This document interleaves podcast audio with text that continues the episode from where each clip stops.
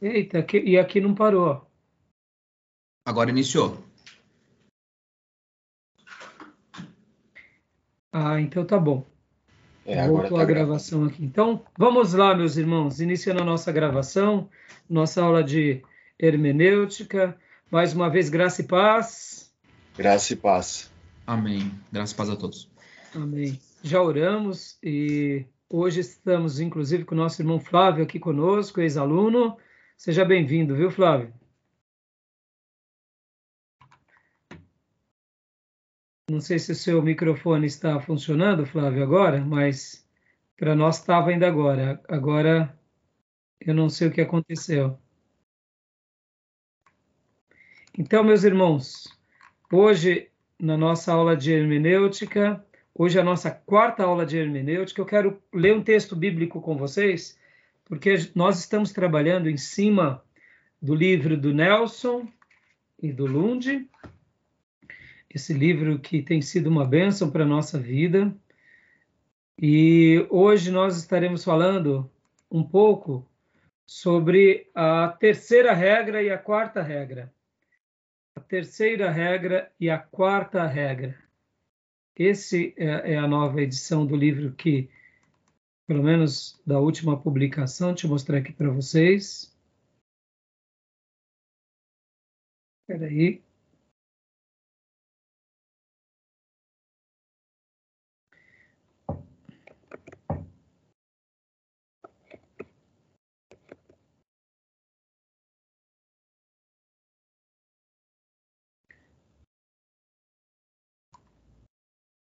Só um segundinho. Deixa eu compartilhar. Esse é o livro texto, né? Ah, uma das últimas edições. Então, eu quero ler o texto com vocês de Zacarias 12, do versículo 9 ao versículo 14. Alguém pode abrir e ler para nós, por gentileza?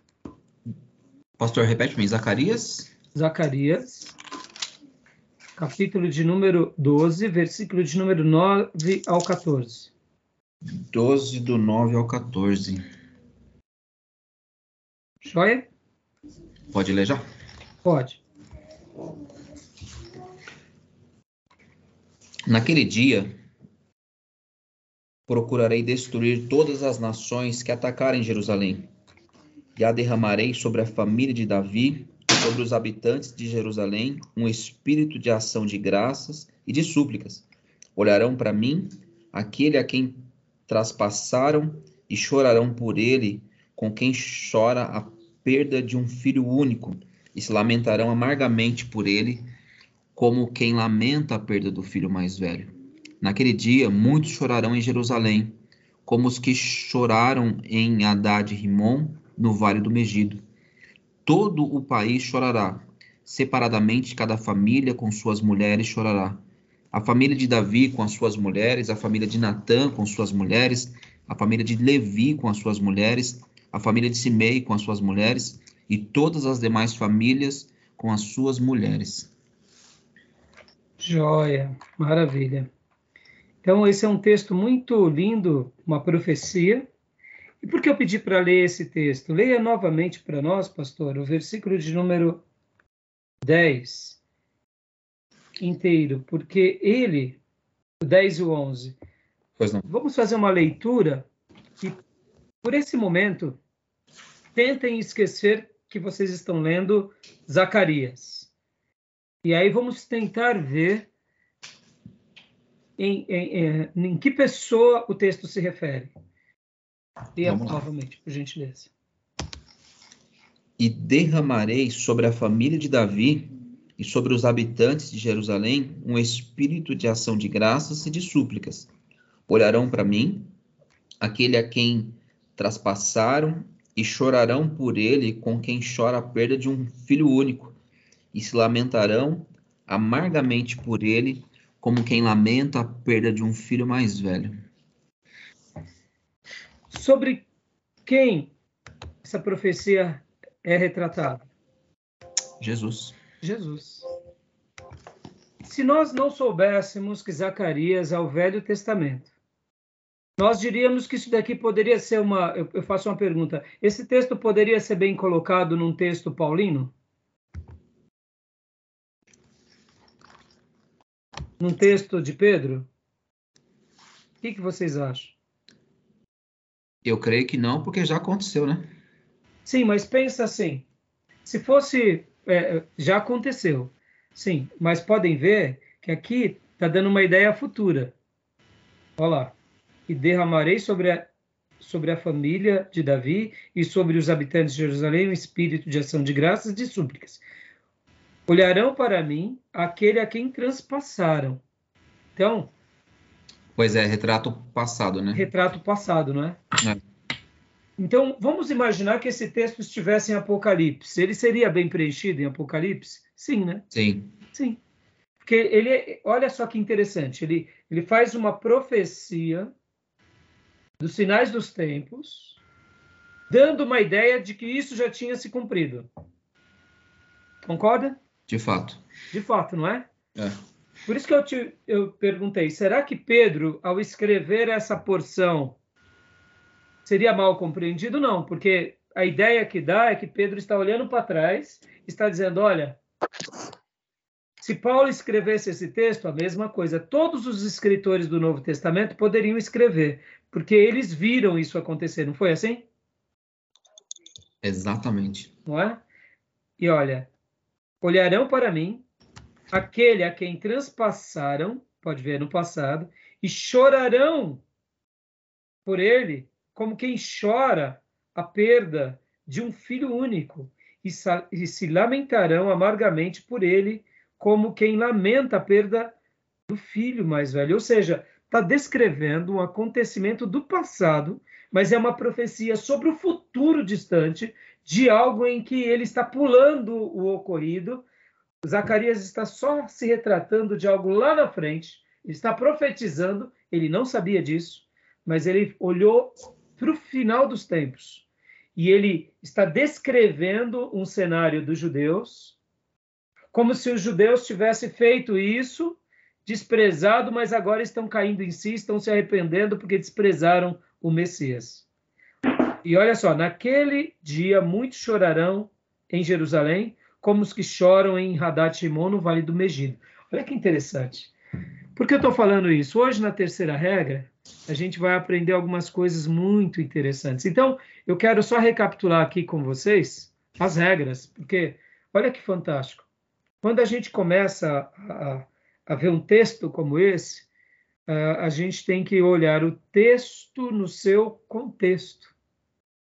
Você viu? O exercício que nós fizemos agora aqui foi o texto com foi o texto sozinho, mas a gente eu estava olhando ele num contexto maior num contexto do Velho Testamento e num contexto do Novo Testamento. Eu sei que, como uma interpretação de uma profecia, é óbvio que, por ter conhecimento de causa, então eu, eu posso discursar sobre ele de uma forma segura. Mas uma pessoa, ao ler um texto como esse, fala assim: Mas espera aí, o que, que Zacarias está querendo dizer? Mas ele está profetizando para que tempo? Para onde? para os dias do nascimento de Jesus, para depois do nascimento de Jesus, lá no velho, eh, lá no, no Apocalipse. Ou seja, olha o contexto. Como vocês fizeram com, comigo escatologia, vocês sabem do contexto apocalíptico. Vocês conhecem das histórias, das profecias. Então, para a gente ter uma leitura desse texto, a gente precisa do contexto. E agora, na terceira regra, é, a terceira regra ela vai ensinar bastante sobre essa questão, que é necessário tomar as palavras no sentido indicado no contexto, a saber, os versículos que precedem e seguem ao texto que se estuda. É claro que eu fiz questão de pegar um, um texto bem complicado para a gente contextualizar com a Bíblia. Mas Zacarias, ele é o Apocalipse do Velho Testamento.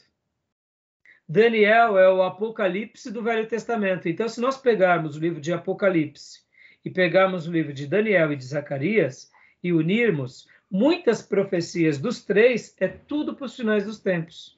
Ou seja, é um contexto.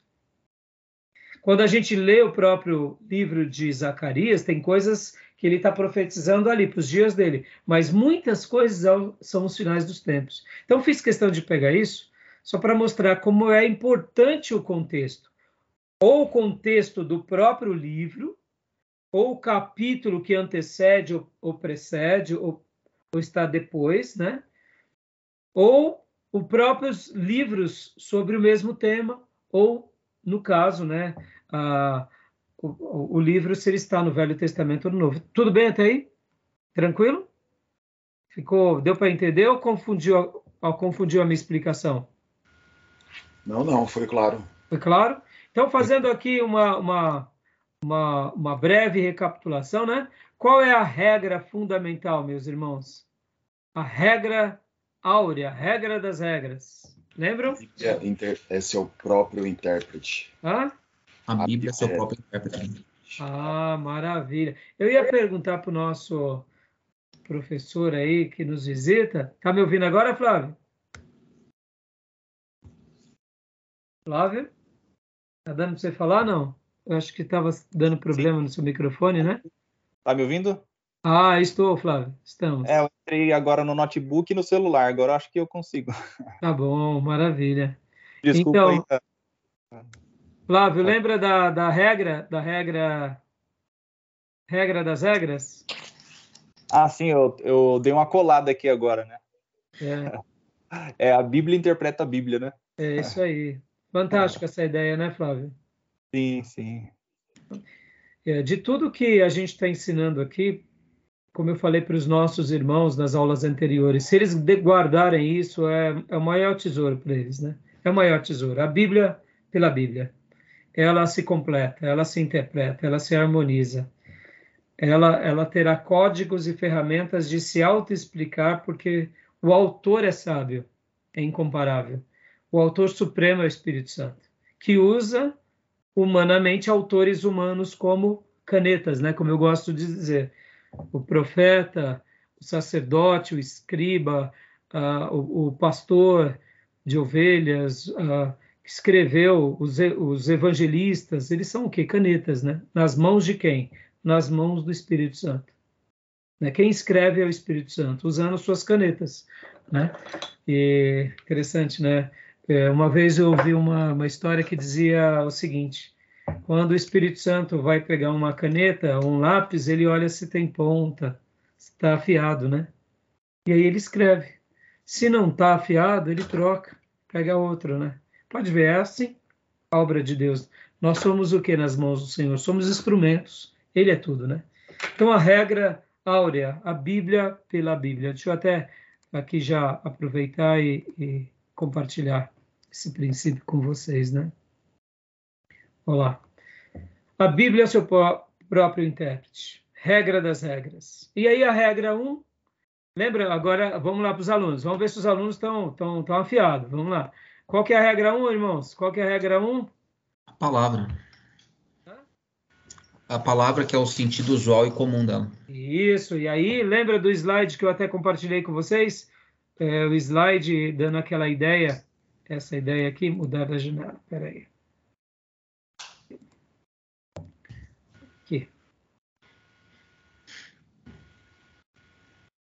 Opa, onde está? Aqui. Palavras. Regra 1. Um, usual e comum. Palavras. Palavras. Lembrem isso. Segunda regra. Qual que era a segunda regra? Frases. Frases. De que forma? Lembram? Frases no sentido que indique o seu conjunto. Lembra disso? Tudo bem? Ok. Né? Frases. Deixa eu até pegar o slide aqui.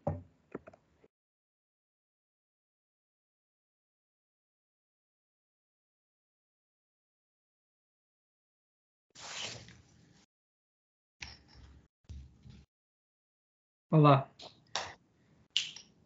Palavras, primeira regra. Segunda regra é de todo necessário tomar as palavras no sentido que indica o conjunto de frases. E aí tem essa observação abaixo. Esta regra tem importância especial quando se trata de determinar se as palavras devem ser tomadas no sentido literal, literal ou figurado. A gente não pode esquecer disso, né? Por quê? Quer ver um exemplo bem, bem, bem objetivo, inclusive que o autor ele até terminou, uh, uh, o nosso irmão Nelson e Lund terminaram, é aqui, ó. Aqui um exemplo bem clássico. Estão tá, dando para enxergar? Tá dando para enxergar? É, tá pequeno para mim aqui. Vou aumentar aqui então. Vamos diminuir um pouco agora. E agora? Dá, dá para ver, pastor, dá para ver. Dá para ler? Dá para ver. Vamos lá. Diz Cristo a Pedro. Pode ler para nós, pastor Johnny. Dar-te-ei as chaves do reino dos céus. Mateus 16, 19. Dá uma pausa. Então, Jesus ia dar para Pedro um calhamaço de chave que nem o carcereiro de Filipe? Não, não. Né? Quando eu estou lá na igreja, que eu vejo os obreiros abrindo a igreja, eu brinco para ele: Ô irmão, você está parecendo um carcereiro de Filipos, hein? Né? cheio de chave. Das, né, pode ver na igreja, geralmente a gente tem aquele molho de chave, chave daqui, dali, né? Então vamos lá, continua lendo para nós, pastor. Pelo conjunto desta frase, vemos claramente que chaves não se usa no sentido literal ou material, posto que o reino dos céus não é um lugar terreno onde se penetra mediante chaves materiais. Deve-se, pois, tomar em sentido figurado, simbolizando as chaves é, autoridade. Obrigado. Autoridade de ligar e desligar ou perdoar e reter pecados, que em outra ocasião também deu aos demais discípulos. João 20, 23 e Mateus 18, 18. Pode. Ou seja, aqui o autor deu uma explicação bem contundente, bem objetiva, que fica bem claro para nós o que ele está querendo dizer. Uhum. Ou seja, a gente não pode se esquecer desse princípio que é o princípio sobre a questão de tomar as palavras ou frases no sentido literal ou se elas estão realmente falando de forma figurada. Nesse caso, é uma forma figurada. Mas poderiam ser frases ou conjunto de frases de forma literal. Por exemplo, o texto que lemos de Zacarias é literal.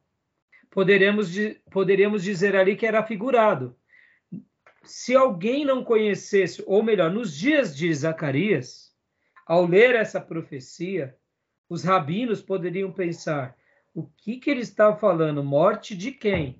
Poderiam até fazer uma interpretação figurada, mas depois que vem o Cristo, que ele morre, que a gente conhece a história, a história dos judeus, que os judeus desconsideram Cristo, e depois que a gente tem a clareza do livro do Apocalipse, e aí você une a história dos judeus, a rejeição que os fariseus e os judeus religiosos fizeram com Cristo, a profecia de Zacarias, você vê que literalmente ali não era figurado, ali é um sentido literal, ou seja, aquele conjunto de frases, aquela profecia era algo literal. Fantástico, né, irmãos?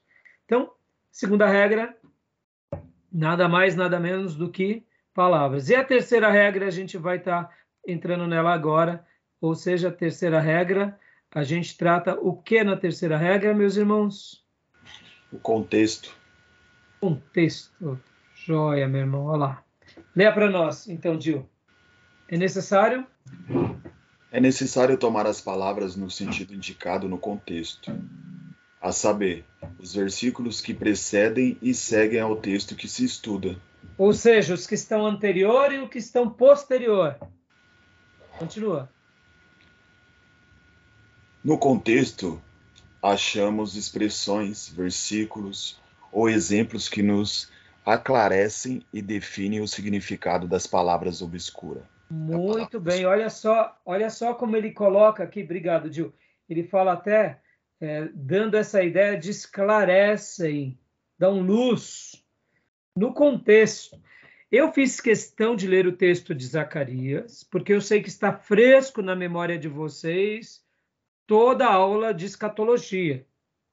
No entanto, é claro que a gente começa interpretando o contexto do próprio livro, do próprio livro, né? É como o autor vai dar aqui no slide alguns exemplos. Efésios 3, 4 e 6. Mistério, que seriam os gentios. Pode ler para nós, pastor Johnny, esse texto, Efésios? Efésios 3, do 4 ao 6. Só um minutinho. Isso.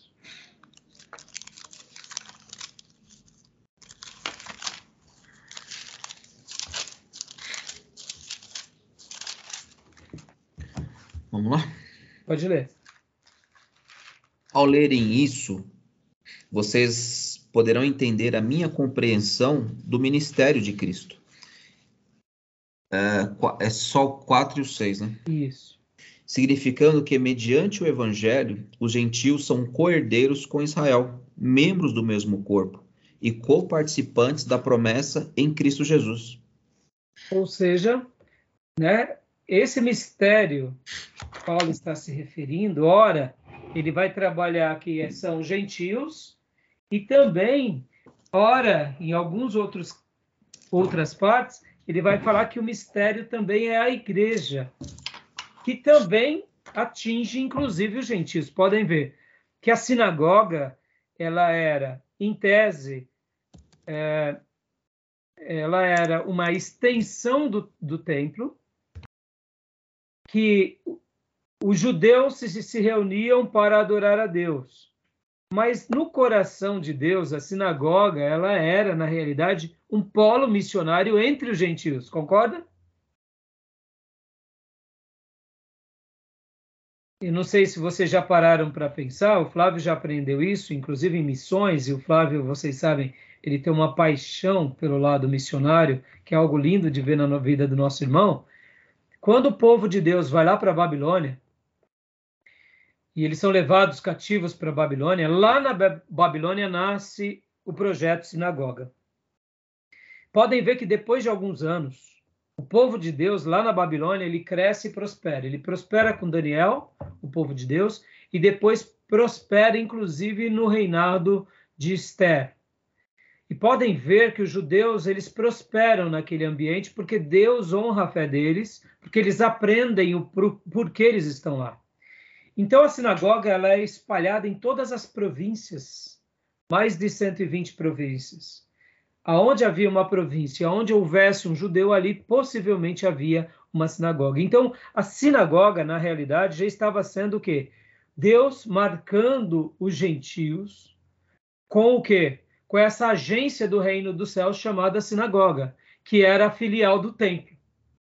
Porque o templo Deus cria para quê? Para que os olhos do mundo estivessem em Jerusalém e Deus usa os seus filhos em Jerusalém para que eles pudessem ser sacerdotes no mundo. Mas, como nós conhecemos bem a história, os judeus se fecham nos seus guetos e ali vivem somente as bênçãos de Deus para eles. Sendo que o projeto de Deus sempre foi o que? De fazer de Israel uma nação sacerdotal para abençoar o que? As nações.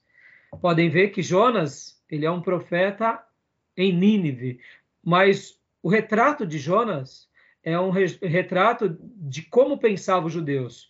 A salvação é para os judeus, o resto do mundo que morra e vá para os quintos. Né? Na realidade, pode ver que o profeta Jonas ele não tinha compaixão dos gentios.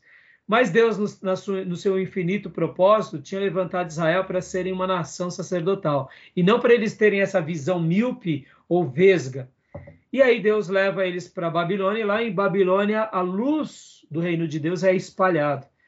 E podem ver que a sinagoga, na realidade, ela vai ser a, primeiro, a primeira ponte para a evangelização dos judeus. Quando os, os judeus, em especial os apóstolos, e principalmente Paulo, quando ele vai pregar numa nação, num, num, povo gentil, em primeiro lugar ele vai aos judeus. Depois dos judeus, ele sendo rejeitado entre os judeus na sinagoga, ele vai pregar ali para os gentios. Então, na realidade, o projeto sinagoga é um projeto embrionário da igreja.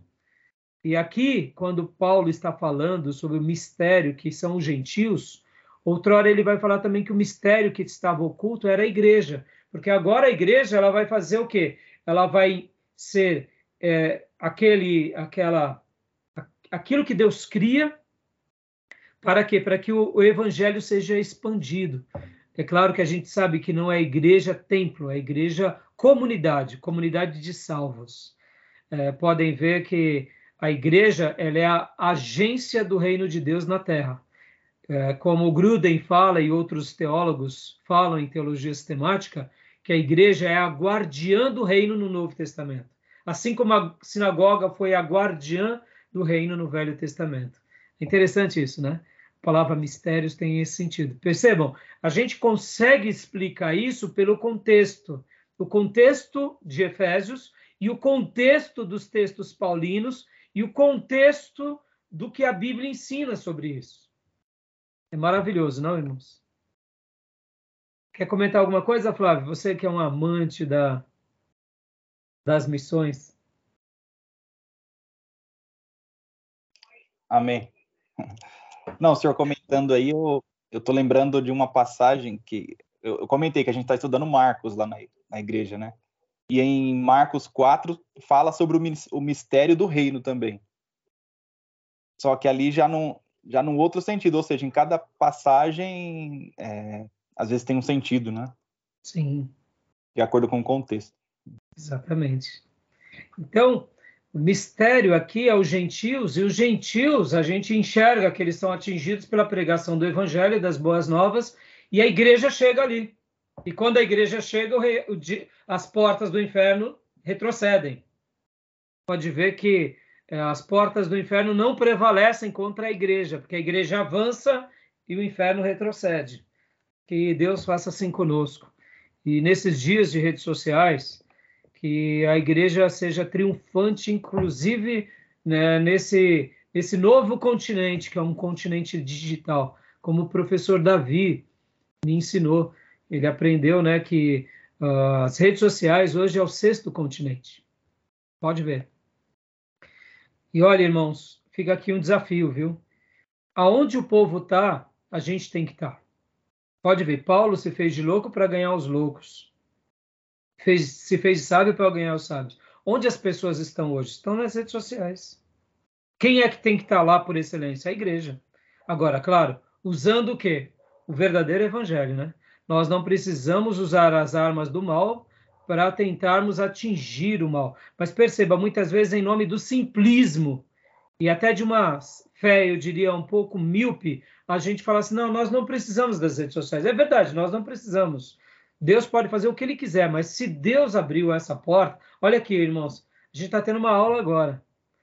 Eu estou aqui em Poá, nossa igreja sede que faz com que isso aconteça, porque uh, o seminário ele é é a nossa igreja que patrocina o seminário.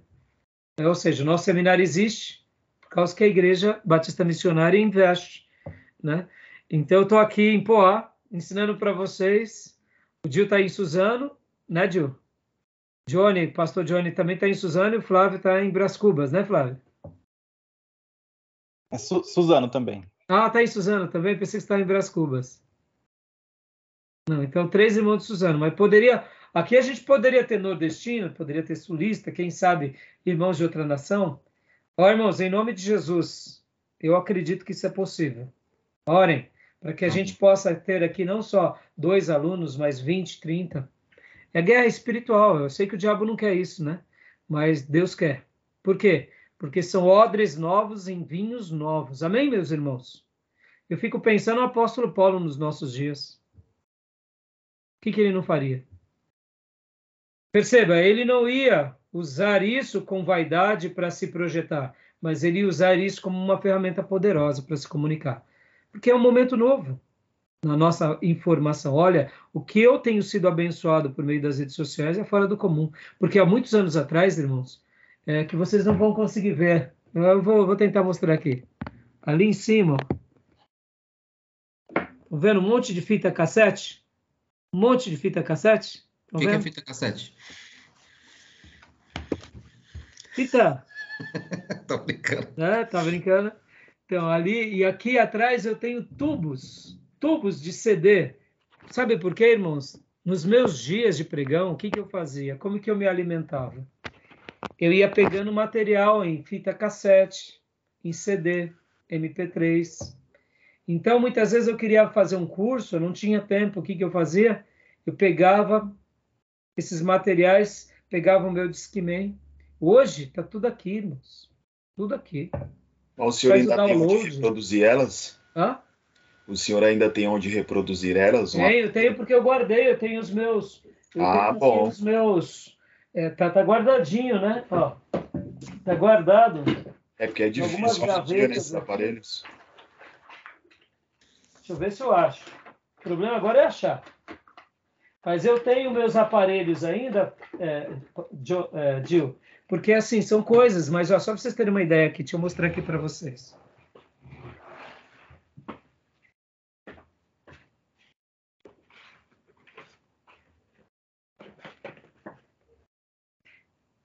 Isso daqui são pilhas de mensagens. Como que eu me alimentava nos dias de pregão? Eu me alimentava ouvindo isso tudo e, me, e, e, como se diz, né, gastando tempo com essas preciosidades. Não tinha muito tempo para eu poder, por exemplo, eu não podia muitas vezes ir num congresso no meio da semana, eu tinha que estar no banco. Então, o que eu fazia? Teve o um congresso em tal lugar, falava, me manda os CDs, me manda os DVDs, me manda as fitas cassete. Hoje a gente está tudo aqui nas redes, irmãos, tudo na rede. Você quer aprender sobre Billy Graham? Você quer assistir as conferências, as 10 últimas conferências de Billy Graham? Tá tudo aqui. Bota lá Billy Graham, você vai pegar tudo de Billy Graham. Fantástico. A gente, nós precisamos, é um dever nosso como ministro, a gente criar o quê? Perceba, quando um crente pega assim e fala assim, não, a gente não precisa das redes sociais, ele está sendo uma topeira, ele está pegando essa luz, que é uma candeia, e está colocando debaixo de uma mesa. O que, que, a gente tem que fazer, irmãos, nas redes sociais? A gente só tem que colocar a luz no lugar certo, que é no velador. Como assim? A gente tem que pegar, por exemplo, essas obras maravilhosas e está falando, ó, oh, fulano, assista, veja, colocar e a luz vai brilhar. A gente não precisa fazer mais nada. Concorda? Agora, o diabo ele não quer que o povo de Deus tenha essa ousadia. E aí o que acontece? Os falsos profetas e os, os, os, lobos tomam proveito das televisões, das redes sociais, porque a gente fala assim: não, eu vou ficar só no simplismo mesmo. Guardem isso, irmãos.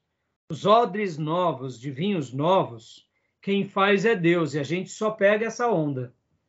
Concorda? Se amanhã Deus mudar o panorama mundial, acontecer um fenômeno e a gente não tiver mais energia e a gente voltar a viver há 500 anos no passado, a gente vai ter que viver odres novos em é, vinho novo em odres novos. Ou seja, como assim, pastor? Você está dizendo que a gente vai voltar 500 anos para o passado? É, se vier uma, um meteoro e cair no planeta e todo o sistema de tecnologia mudar, a gente não tiver mais bateria, a gente voltar para algo mais primitivo, vai ser o novo de Deus para nossa vida. A igreja vai prevalecer? Vai. O povo de Deus vai prevalecer? Vai. Mas vai ser mais difícil? Mas muito mais difícil. Concorda? Se tiver uma pandemia no meio onde a gente não tem essa comunicação pelas redes sociais, a gente vai viver. Mas vai ser mais difícil. A mensagem vai demorar para chegar, vai ser carta de novo, não vai ser e-mail, vai ser tecnologia. Mas eu acredito, irmãos, que nos seus, nos seus meios é, é aquilo que a gente entende. Deus ele permite a gente viver um momento novo e ele vira as páginas, né? Pode ver, são momentos novos. Fui claro? Né? Abri um parênteses aqui. Então, voltando aqui para a regra, né? E a segundo, o segundo exemplo aqui é de rudimentos. O que, que são rudimentos? Vamos ler Gálatas 4, 3 e, e, e 4, do 9 ao 11? Alguém pode abrir para nós? Eu estou com o texto aberto aqui já. Ótimo, pode ler para nós? 4.3 Assim também nós, quando éramos menores, estávamos escravizados aos princípios elementares do mundo. Agora do 9 ao 11. Mas agora, conhecendo a Deus, ou melhor, sendo por ele conhecidos, como é que estão voltando aqueles mesmos princípios elementares, fracos e sem poder? Querem ser escravizados por eles outra vez? Vocês estão observando dias especiais, meses, ocasiões específicas e anos. Temo que os meus esforços por vocês tenham sido inúteis. Ou seja, né? Aqui, rudimentos, na realidade, seria o quê? Nada mais, nada menos do que legalismo, práticas legalistas, né? Uhum. Ou seja, como faziam os judaizantes. Tudo bem até aí, meus irmãos? Tranquilo até aí? Continua lendo para nós agora aqui, Gil, 2, 2.0. Às vezes. Às vezes encontra-se uma palavra obscura aclarada no contexto por sinônimo, ou ainda por palavra oposta e contrária à obscura. Ou seja, né? Tem coisas que a gente vai precisar de usar sinônimos para poder compreender bem. Como aqui, por exemplo, aliança está se referindo à promessa de Cristo e edificados está se referindo a confirmados na fé. É, podem abrir para mim Gálatas 3:7, 3:17 e Colossenses 2:7, por favor.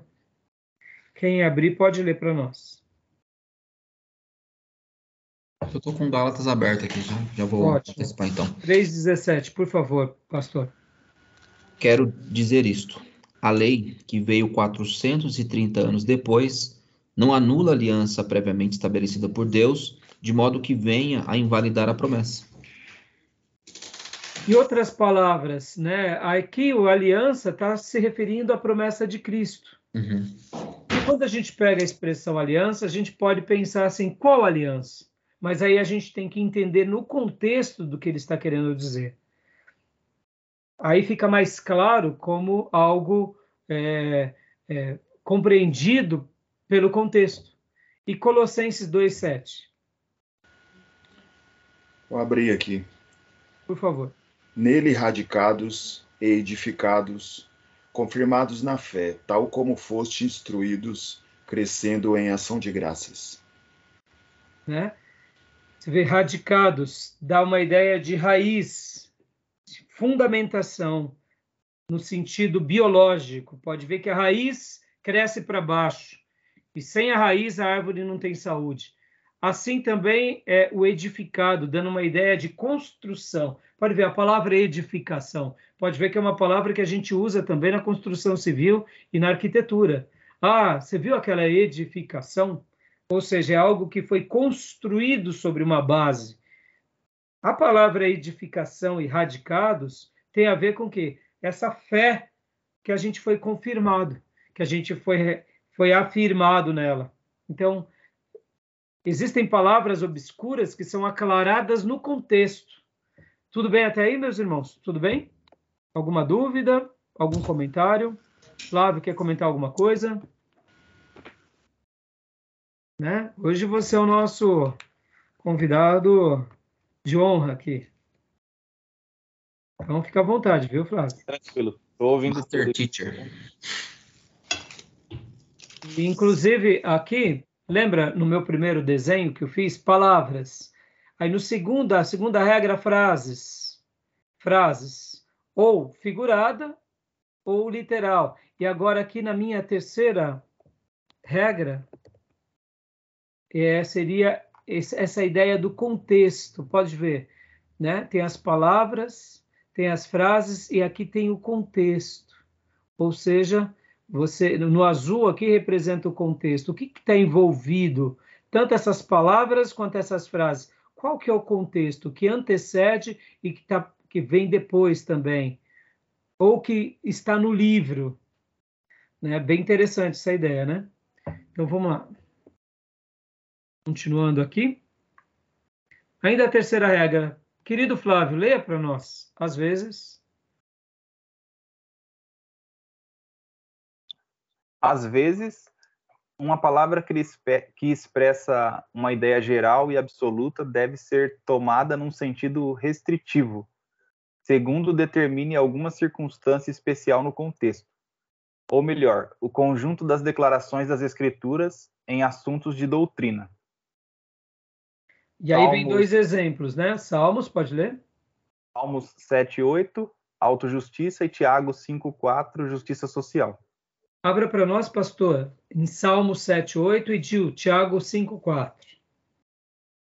Então aqui você vê, às vezes, uma palavra que expressa uma ideia geral e absoluta deve ser tomada no sentido restritivo. Tem vezes que a gente tem que fazer esse papel. para a gente poder compreender o contexto. Né? Isso faz parte também da terceira regra. Pode ler para nós, Salmo 7,8, por favor? Salmo 7,8. O Senhor é quem julga os povos. Julga-me, Senhor, conforme a minha justiça, conforme a minha integridade. O salmista aqui está se referindo ao quê? À autojustiça. Pode ver, ele está falando sobre o aspecto de uma justiça que a gente precisa ter e, ao mesmo tempo, ser respaldado pelo próprio Deus. E agora, Tiago 5,4, lê para nós, Gil, por favor. Eis que o salário dos, traba dos trabalhadores que ceifaram os vossos campos e que por vós foi retido com fraude está está clamando e os clamores dos ceifeiros penetram até os ouvidos do Senhor dos Exércitos. Olha que interessante, aqui está dando uma ideia de trabalhadores que se sacrificam na sua tarefa, que trabalham, que e ao mesmo tempo de pessoas que exploram os trabalhadores. Algo que sempre aconteceu na história da humanidade.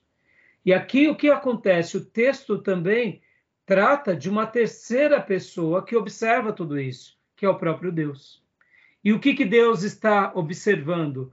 Ele está observando que aquele empreendedor está sendo desleal diante daquele que trabalha e Deus, que observa tudo e é um justo juiz, mais cedo ou mais tarde vai exercitar a sua justiça, ou seja, fará uma justiça na sociedade, tanto com o que trabalha recompensando, quanto com o empreendedor ou com o dono, no caso no Antigo Testamento e no Novo, que havia o sistema escravocrata, aquele senhor que tinha o poder de fazer o que fosse com o escravo, mas ele era ruim, Deus lhe cobraria dessa ruindade. Podem ver que, mesmo que houvesse o sistema escravocrata, o sistema escravocrata, quem tinha o escravo não tinha o direito, diante de Deus, de praticar maldade. Por quê? Porque se Deus pedia para que a gente preservasse uma árvore frutífera no campo, não sei se vocês lembram, no Velho Testamento estava dizendo assim: quando vocês forem para uma trincheira de guerra, arranquem árvores comuns, jamais prejudiquem as árvores frutíferas. Olha, se Deus fazia questão de nos ensinar a zelar do meio ambiente ao ponto de não arrancarmos árvores frutíferas. Por quê? Porque aquela árvore ela seria alimento para várias gerações, tanto de pessoas quanto de animais. Olha que interessante. No entanto, quando houvesse a necessidade de uma árvore de uma madeira, Deus fazia questão de deixar até o endereço, pegue aquela, aquela que não é frutífera. Outra coisa, se Deus zela pelas árvores do campo e Deus zela pelos animais, podem ver que os, o Velho Testamento vai falar, inclusive, sobre essa questão, que o justo cuida bem do seu animal. Ou seja, se Deus espera dos seus servos que preservem da natureza, das árvores frutíferas e zelem pelos animais, quanto mais com o trabalhador ou o escravo, que são seres humanos criados à imagem e semelhança de Deus. Logo, quem usurpa desse direito e trata mal ou o trabalhador, ou seja quem for, Deus fará justiça. Tiago 5,4 não está dizendo isso, mas o texto expressa essa ideia. Ou seja, é uma palavra que não está aqui, ela está, eu diria, embutida aqui, mas para a gente entender ela, a gente precisa do contexto. E é interessante quando a gente lê dessa forma, porque o contexto destaca a ideia. É interessante, né? Querem comentar alguma coisa? Tudo bem? Tudo bem, pastor. Ficou claro? Ficou sim. Ok. Vamos lá, então. Então, voltando. Flávio, leia para nós, por último. Por favor.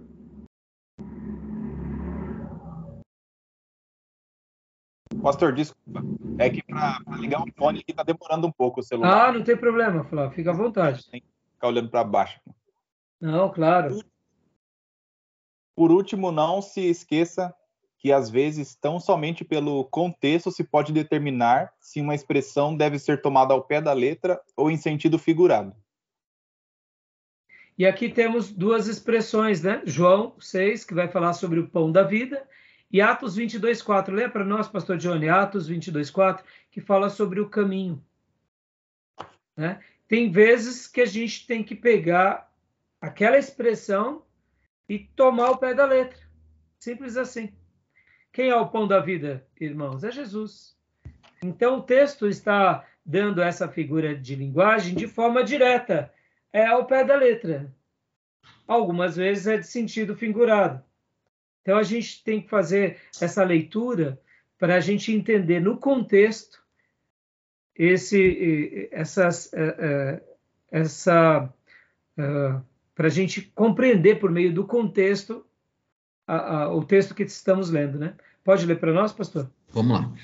Perseguir os seguidores desse caminho até a morte, prendendo tanto homens como mulheres e lançando-os na prisão. Você vê? Então, quem é desse caminho, né? É bem claro essa questão, né? Exato. Uh, na minha Bíblia aqui já está em letra maiúscula caminho. caminho, né? É. Minha também. Exatamente. Você vê que o tradutor, olha que interessante. Deixa eu pegar aqui no original, na Bíblia de Strong, Atos 22, 4. Se você tem aí a sua Bíblia My Bible, deixa eu pegar aqui Atos, deixa eu ver como que está no grego, que eu não me recordo agora. 22, 4. Vamos ver como que trata no grego. É, no grego não tem, só está a expressão caminho, né? Ah, só a expressão caminho não está em letra maiúscula, mas o tradutor, quando ele fez a questão de trazer o, o significado, por se tratar aqui como uma expressão direcionada aos discípulos, persegui este caminho até a morte, né? prendendo e metendo em cárcere os homens e mulheres de que são testemunhas o sumo sacerdote e tal. Aqui, como o texto está se referindo aos discípulos, ele, a maioria dos tradutores no português fazem questão de deixar na letra maiúscula, né? Interessante, né? Ah, na corrigida fiel tá assim. Deixa eu ver aqui na em outras versões. Vamos ver na King James.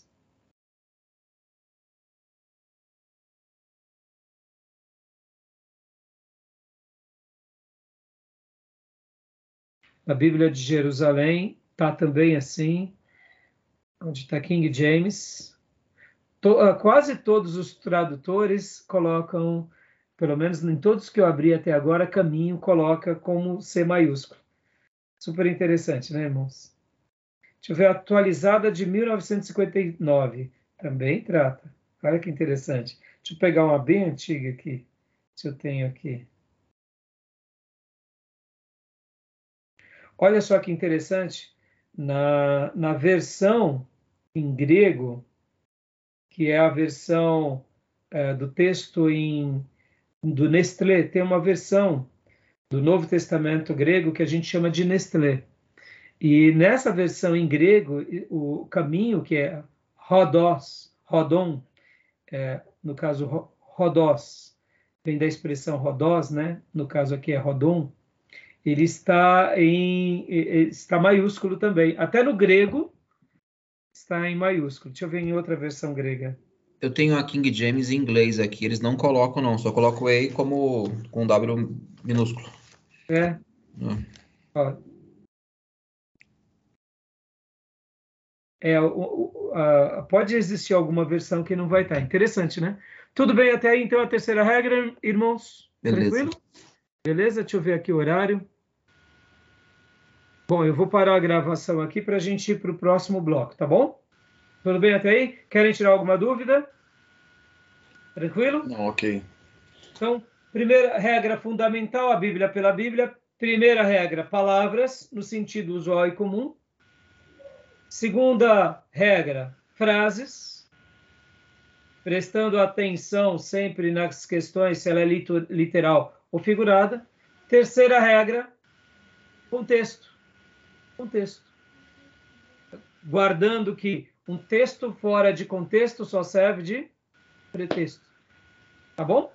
Tudo bem até aí? Eu vou parar a gravação e vou abrir outro, outra chamada, tá bom?